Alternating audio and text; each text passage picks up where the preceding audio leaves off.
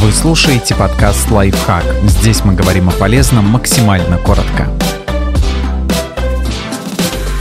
Как правильно гладить кошек?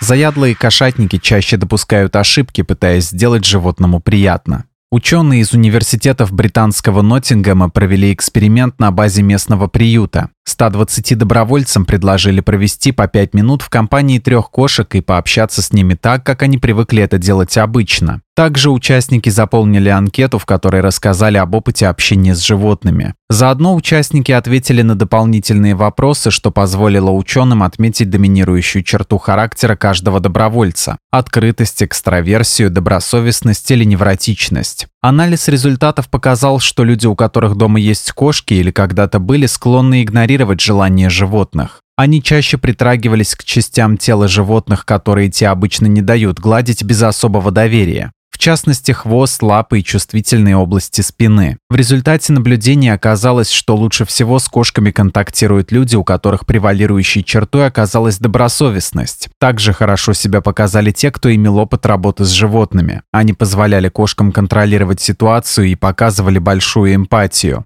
Старались касаться только тех мест, которые были приятны животному. Невротики и пожилые люди показали себя хуже. Они стремились контролировать кошек. Экстраверты же чаще первыми шли на контакт с животными и трогали части тела, которые вызывали у кошек дискомфорт. По словам организатора исследования доктора Лорена Финки, эксперимент показывает, что большой опыт жизни с кошками не всегда означает, что человек сможет ухаживать за своенравным питомцем. Ученые также дали универсальный совет. Если хотите завоевать доверие питомца, лучше всего позволить ему первым пойти на контакт и не тискать его слишком сильно. Обращайте внимание на язык тела кошки и ее поведение. Безопаснее всего трогать подбородок, уши и щеки. Прикосновения к ним приятны большинству кошек, хотя бывают и исключения. А вот хвост, лапы и спинку первое время лучше не трогать.